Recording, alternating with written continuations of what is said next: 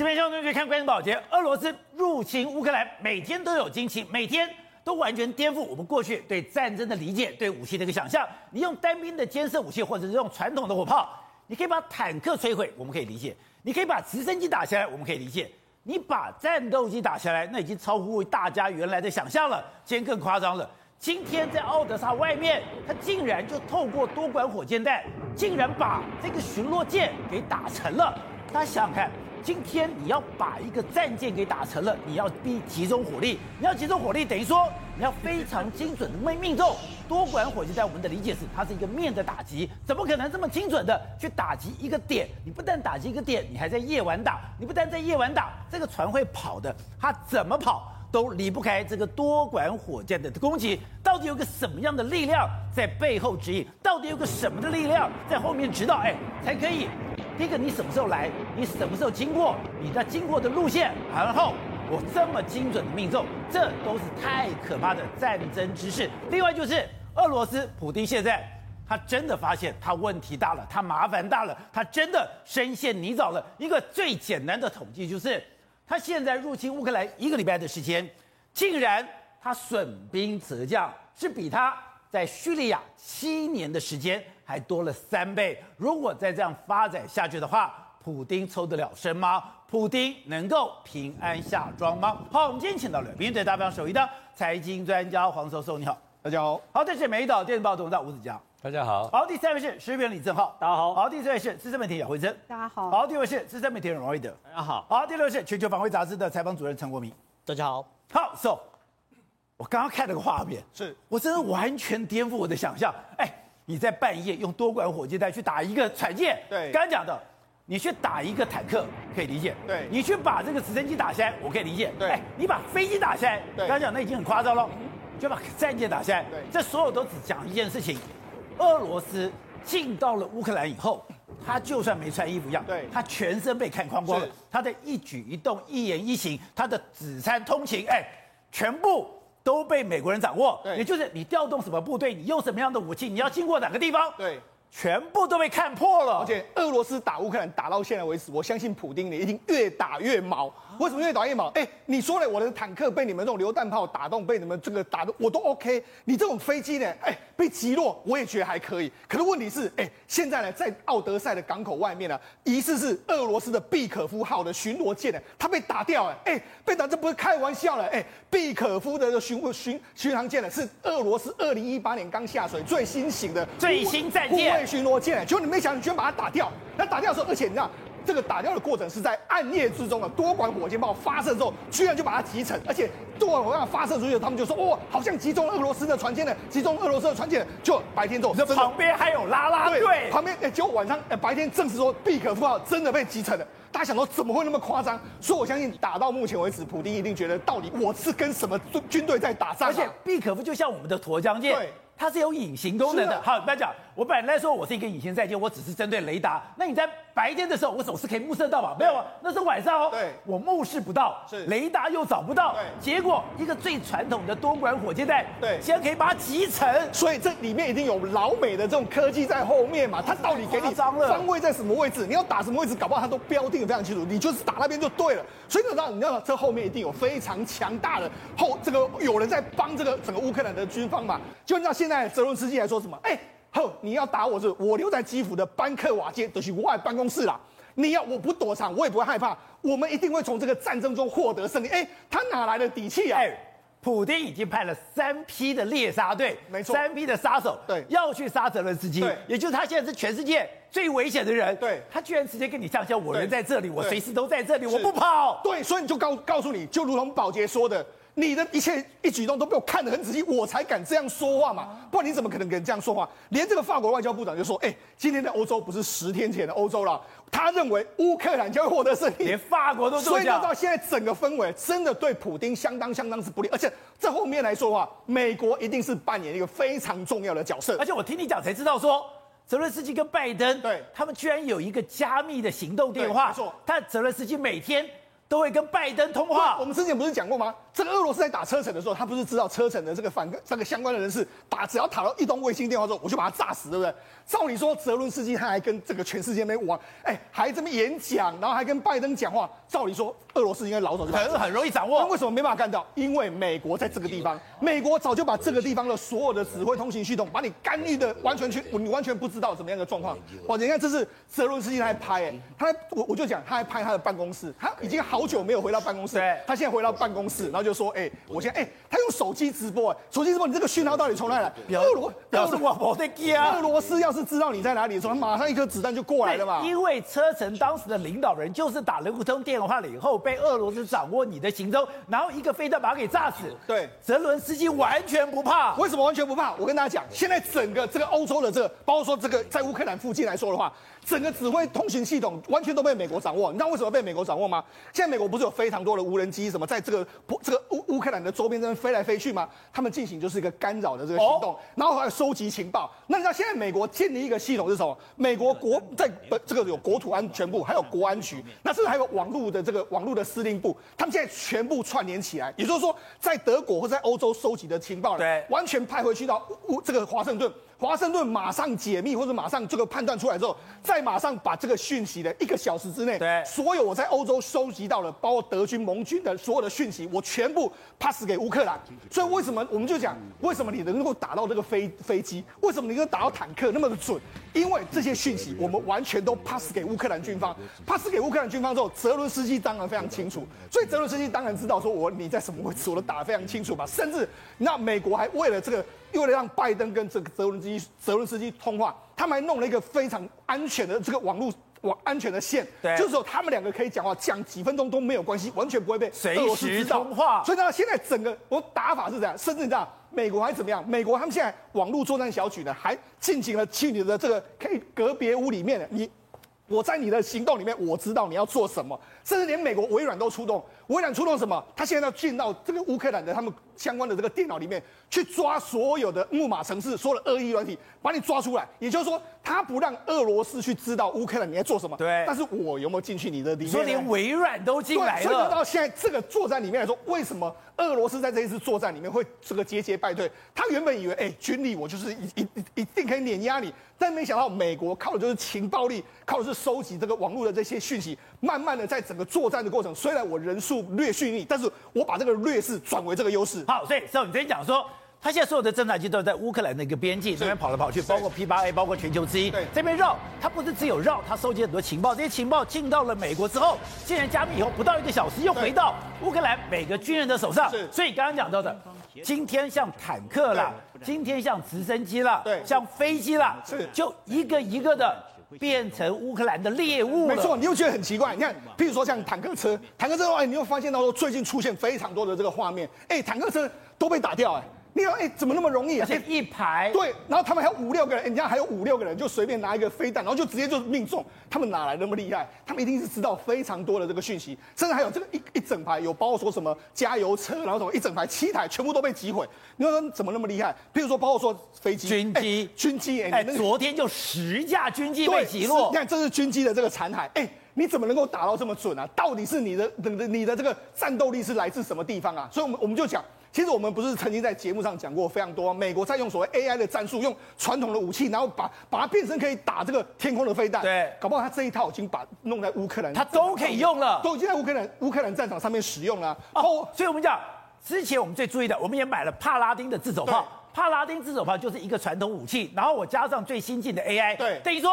我本来两三分钟才蹦一发，两三分钟蹦一发，对，我现在几分钟我就很快就可以打出去，而且打得很准。是，如果帕拉丁可以做到，对。那其他传统武器是不是也可以做到？当然可以做到。我只要把这个包括说我的卫星接收器，然后你标标定给我什么时候，你有讯号给我，我就知道在什么地方。所以为什么毕可夫会被打败，会被打掉？这一定是乌克兰军方已经知道，可能知道你在什么地方，然后我把多管火箭炮拿出来之后，朝着那个方位，朝着我要标定的方向，直接把打过去，就直接把它击沉。所以这就是一个所谓的乌资讯战争跟情报战争一个非常惊人的，就是有一个 AI 作战跟一个传统作战一个最大的差别。另外一个就是。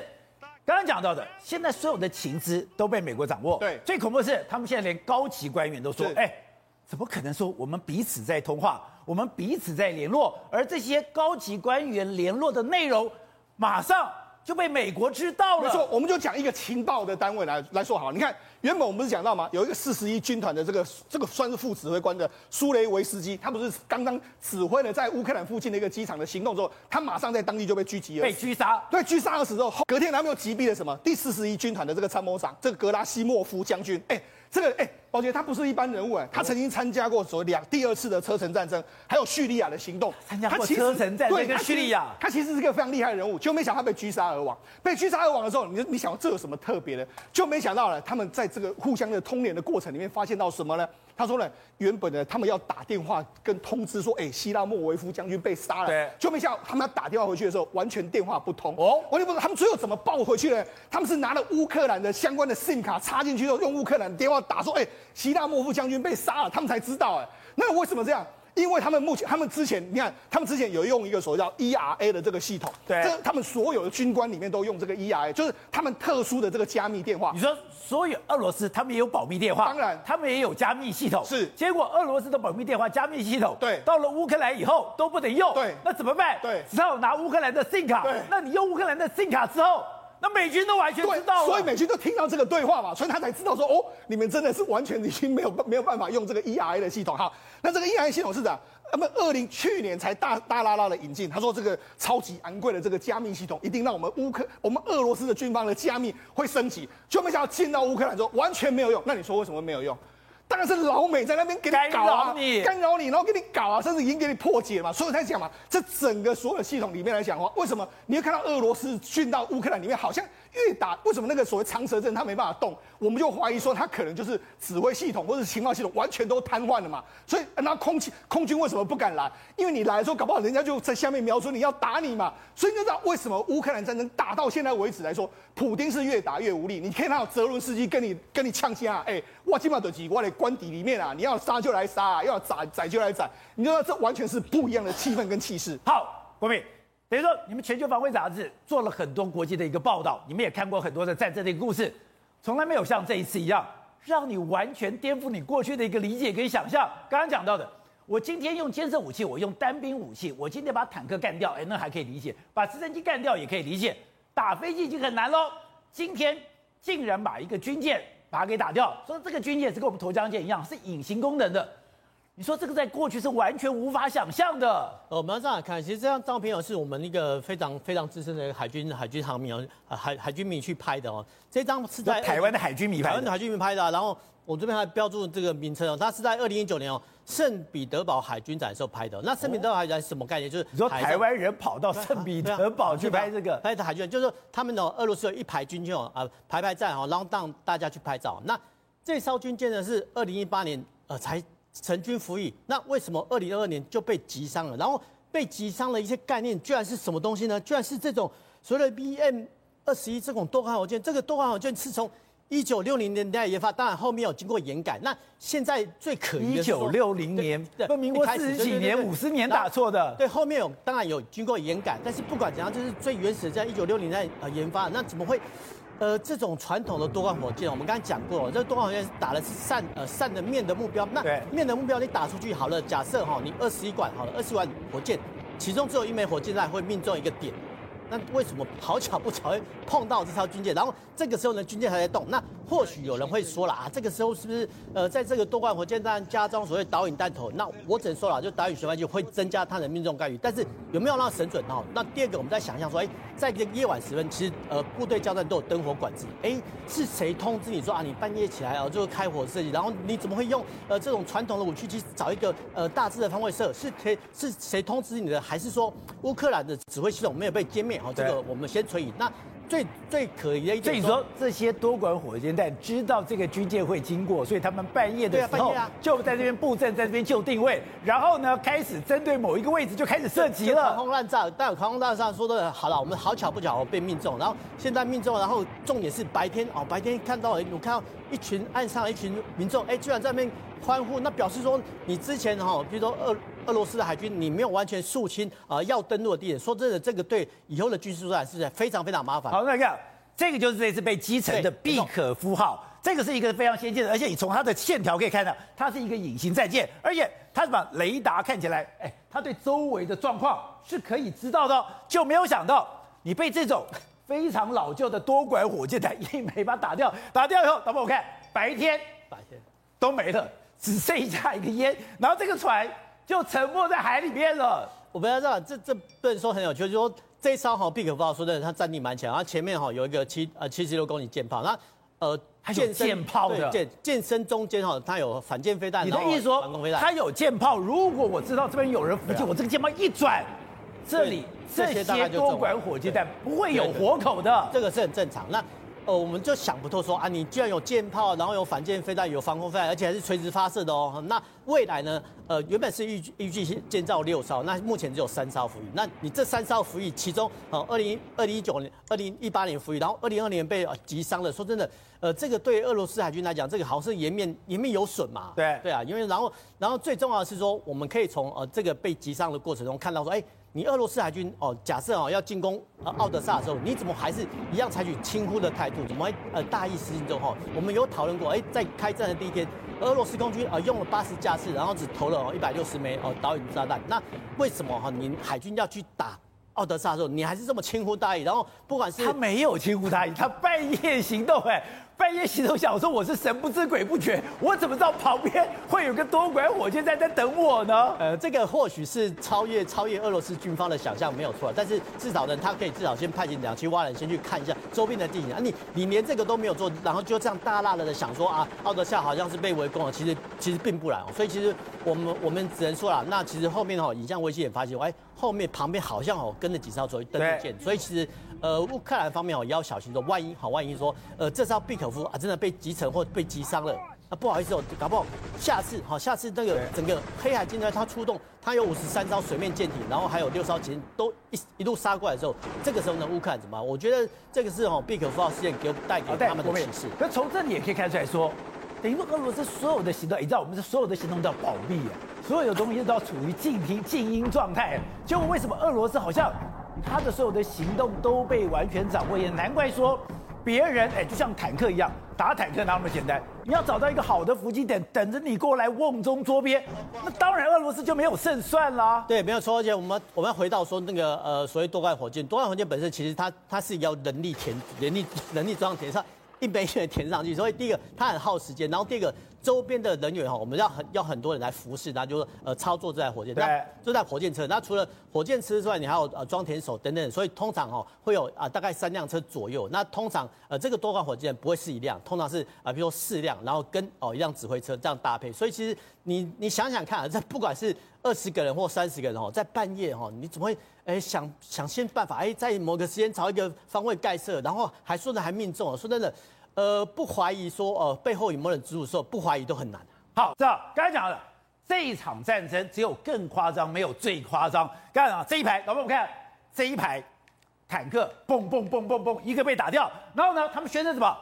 六零迫击炮。哎，我是不排耶。妈，迫击炮，迫击炮多不准。迫击炮我从来没想过可以打坦克的。没有错，现在反正乌克兰统一口气，反正战车俄罗斯被打掉就是汽油弹嘛，对不对？船就是多杆火箭。战斗机就是刺针飞弹，然后呢，现在补给车就是用六零迫击炮，哎，投一口径，那很不准，很不准的。反正是各种老土虎，反正他们不能讲西方世界介入嘛，反正给个理由就过关。这是我们今天看到最史上最扯的画面。导播，我们来看这件事情。我们都知道，乌克兰现在是一直在狙击俄罗斯的这个补给车，可有的补给车是掉在泥巴地里面，那没有问题。可你看哦，这个补给车是在高速公路上哦。这高速公路是在开的哦，在行进中的，在行进中哦。然后这些补给车哦，先讲结论，乌克兰把这边全部摧毁后，说是无人机给了六零迫击炮位置后，六零迫击炮呢把这些击毁。可问题是，你看这是不是像画出来一二三四五六七这七辆补给车，像是用尺量的一样？第一瞬间一起击毁，王杰哥，我们都知道六零炮迫击炮第一件事，我就算告诉你机会度，你也打不准，打不准。第一发要么就超过，第二发就不到，对，然后加起来除以二，你才打得准，对不对？我就问你，除以二都不一定打得准，除以二不一定打得好，那我就问你，我每次都觉得迫击炮是碰运气的。对，好，那我就问个很简单问题，这些车子在高速公路上行进。请问有一发打到一台车子，其他车子会怎么样？鸟兽散吗？我怎么可能留在这边跟你打？可是这东西很清楚，这八九辆车子是怎样，同一时间一起被击溃的。我就跟你讲，一发迫击炮打一台车都很难的，八九个迫击炮同时在同一个瞬间打掉八九台车子，请问几率有多少？很低很低很低，比中乐透还难啊！宝杰哥，我跟你讲。那这件事情更扯，他说这个这个所谓经纬度谁给？他说无人机给的。可宝杰哥，这车子会动哎、欸！我今天给你，对 我今不是你给我经纬度，然后我的迫击炮调好，他早就不知道跑哪去了。我现在给你经纬度，你迫击炮要转的、欸，你这样嘟嘟嘟嘟嘟，然后动起来打出去，他就跑掉了嘛。然后更扯是，你知道这这有多准？这是个双向车啊！宝杰哥，你有没有看到对向车道完全没事哦，一个迫击炮都没有误打。他只打那个车道，只打这个车道，然后这边车道完全没有事。你跟我讲是迫击炮打，当过兵的人都没有人相信嘛。唯一一个可能是什么？一个一个用无人机去盯嘛，对不对？这亚美尼亚、亚塞拜然早就示范过，你只有用七八台、七八架无人机从上面看着你，然后开始盯。打下你才有可能嘛，甚至你用标枪飞弹也不可能，因为为什么？你看它这边所谓的战斗痕迹是由空至地的战斗痕迹，如果是迫击炮是侧，嗯，如果是那个标枪飞弹的话是侧面攻击，它会打穿到对面，所以这个东西很明显。只有现代战争的无人机才做得到。所谓六零迫击炮，抱歉，只是乌克兰跟大家讲的借口而已嘛。那这他唬大家的，他唬大家嘛。因为现在变成是说，我们是讲有暗黑的势力跟暗黑的力量在这里面去打仗。那这个东西你不能告诉大家是西方世界介入嘛，对不对？另外一件事情，俄罗斯北方的这个六十。哎，六十四公里一次长蛇阵，四公里的一次长蛇阵，哎，现在停住了，已经停了六天，他还在停啊，还在停，这停了六天，让我们觉得非常非常离谱。因为一开始我们都怀疑他要做所谓大规模的集结，对不对？他要做大规模集结的话，那我们可以接受。可停了六天就不对，因为后面没有军队嘛。现在最新的情报出来，抱歉，他们已经开始吃自己补给的补给品了，什么意思呢？自己补给品，对，所以说在一次长蛇阵里面。很多是补给的这个这个卡车，这个补给的卡车自己停太久了，没东西吃，没有东西可以用，自己拿自己的补给品来用了。我开始吃要补给给别人的补给品，我开始用要补给给别人的弹药。现在这是一字长针的状况，所以西方媒体说叫做移动的所谓战俘营嘛，对不对？因为呢，现在资讯是这样的，乌克兰时不时就去骚扰一下，时不时就骚扰一下，我不求把你杀，所以那六十四不是说这么。保护的非常严密，安安静静的在这个地方。乌克兰的部队是有去骚扰的，他们现在秩序是弹药已耗尽，表示是不断的骚扰，不断的骚扰，不断的干扰，是有攻防的。对，我是我也没有把你打过来，反正我就确保你卡耗死你，就耗死你就好，我确保你的东西进不过去就 OK 了嘛。可是反过来，乌克兰，乌克兰现在感觉是什么？它的弹药、它的粮草、它的武器是无限的，不断的有西方世界供应。我们就问为什么？原来今天踢爆，在整个乌克兰的最西边，甚至在波兰这边有一个隐形的机场，还有一条的隐形的补给线，源源不断的把所有资讯送到基辅最前线。甚至他们补给线快到什么程度？我们不是才刚讨论，昨天讨论过有个苏凯三十四被打下来吗？那个刺针飞弹，它不是刺针飞弹，是刺衣飞弹，是德国捐的。哦、还记得德国不是捐一批过期货？对，什么两千七百个，七百个是坏掉的。对，冷战时期的过期货给乌克兰军的，就是这批刺衣飞弹。德国三月应该是三月四号或五号捐的，三月六号就出现在基辅的北方，而且就地位就发射了。我已经查过，如果从波兰最东边走这个所谓补给线陆运哦，到基辅大概是五百三十公里，七小时。所以你。想想看，三月四号开始捐，捐出去后从德国飞到这个隐形的机场下货之后呢，再走陆运，然后再开始验货，然后都送到最前线，刚好两天差不多，那几乎是一秒钟都没有耽搁，就已经把这边那个武器送到最前线。所以你要看，哎，三军未动，粮草先行，俄罗斯这边卡住了，可是乌乌克兰非常丰富。所以董事长，现在普丁碰到大麻烦了吧？他进攻到了乌克兰，不过才一个礼拜的时间。他的死伤的人数竟然是他进到叙利亚七年时间的三倍之多，而且这个速度是越来越快哦。之前没有怎么听到把飞机攻下来，昨天一天的时间二十四小时，有十架飞机就被打下来，更不用讲，你所有人都进来了，你以前讲说我是一半，没有，现在是全部都进来了，你的人不断的耗的，你的战、你的武器不断的耗的，但是乌克兰却从西方有源源不断的援军，有源源不断的武器进来了。刚刚正好讲了一个很重要的事情，就是说，在这个乌克兰的西边的波兰的边境里面，有一个非常秘密的一个飞行神秘基地，而且这个现在最近才知道，他美国的参谋首长联席会议主席米利对亲自到达现场去坐镇指挥，亲自到现场。这个参谋哎，这是五星上将哎，美国五星上将跑去指挥什么东西？他会指挥，那是飞那个飞机场有很多 C 十七，然后大量的运输武器，他去看运输吗？当然不是嘛，他指挥整个作战系统嘛，所以这个仗是谁在打？美国在打，美国在打嘛。第一个在，第二个再回到你刚刚讲的问题，第一个提到问题，美他的舰，他的海军的舰艇怎么会在晚上被这个被火箭炮打掉？对啊，你不要忘记了，那个叫什么火箭炮？我们都你记不记得？我们台湾也买的所谓的海马式火箭炮，对，海马式火箭炮可以装七到八种不同的这种炮弹，对，其中有制导飞弹哦。制导飞弹什么意思？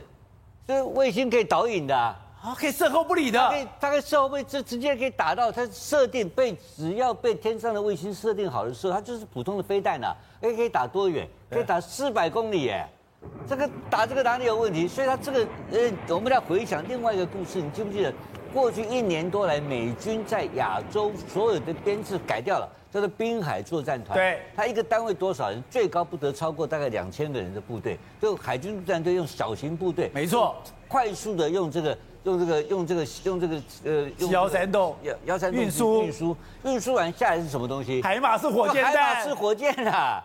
那海马这火箭是干什么？他打完就走，打完就跑，他把所有的所有的这个太平洋的小岛做了很多小型基地，对，他就分散，就滨海作战团嘛。滨海作战团加上海军陆战队加上海马式火箭炮，他就针准备针对中共解放军在攻台的时候，他要做大规做分散式的攻击。那中国现在看到这个不就吓死了吗？这个做法是不是完全一模一样？完全一模一样。他就是在这个，所以他用新式的作战方式。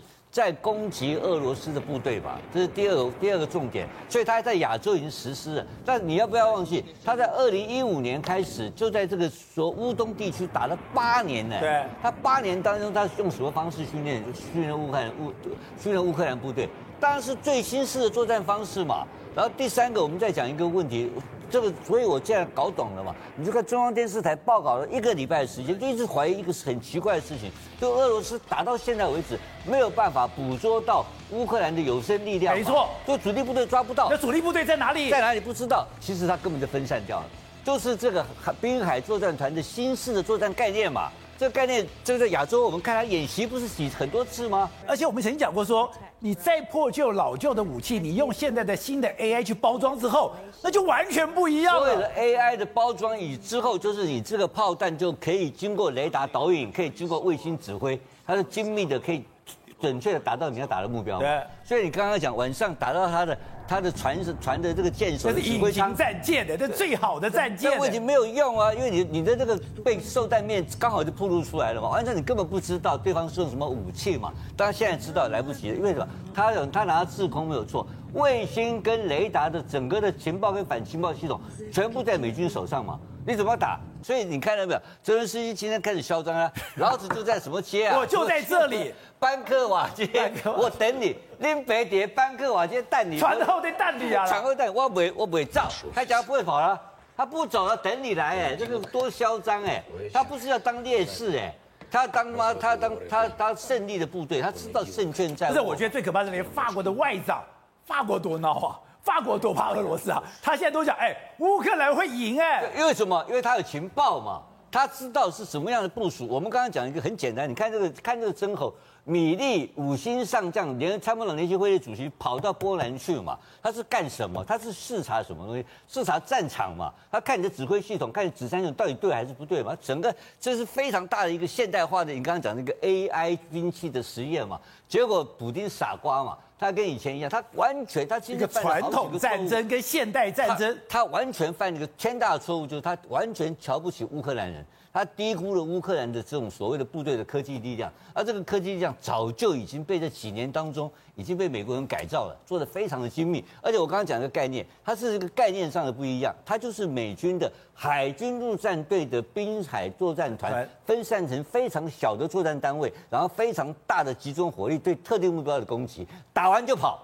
所以看到没有，他这个城市被你包围，你进来了，空城一个。对，赫尔松跑了，他他城市给你啊，我部队走了。到目前为止，他没有办法捕捉到乌克兰部队啊？为什么他整个走那么快？为什么能够打那么准？对，就情报嘛，谁告诉他情报？美军告诉你，他们要来了，你跟酸，他在哪里，你进去打他。所以整个情况呢，现在看起来的话，一个普丁现在变成瞎子，然后乌克兰变成非常灵活的，就像尤其对一般的机的这种快速的这种进退力量。